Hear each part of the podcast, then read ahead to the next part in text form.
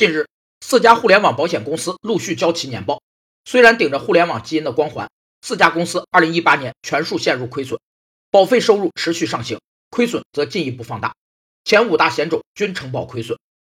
保险人对投保风险做出合理的承保选择后，对承保标的的具体风险状况，运用保险技术手段控制自身的责任和风险，以合适的承保条件予以承保的行为，被称为承保控制。有两类承保控制的对象，一类是风险较大，但保险人还是予以承保的保险标的，所以保险人必须控制自己的保险责任；另一类是随着保险合同的成立而产生的新风险，包括了道德风险因素和心理风险因素。道德风险因素是指被保险人或受益人故意促使风险事故发生，以引起财产和人身的损失；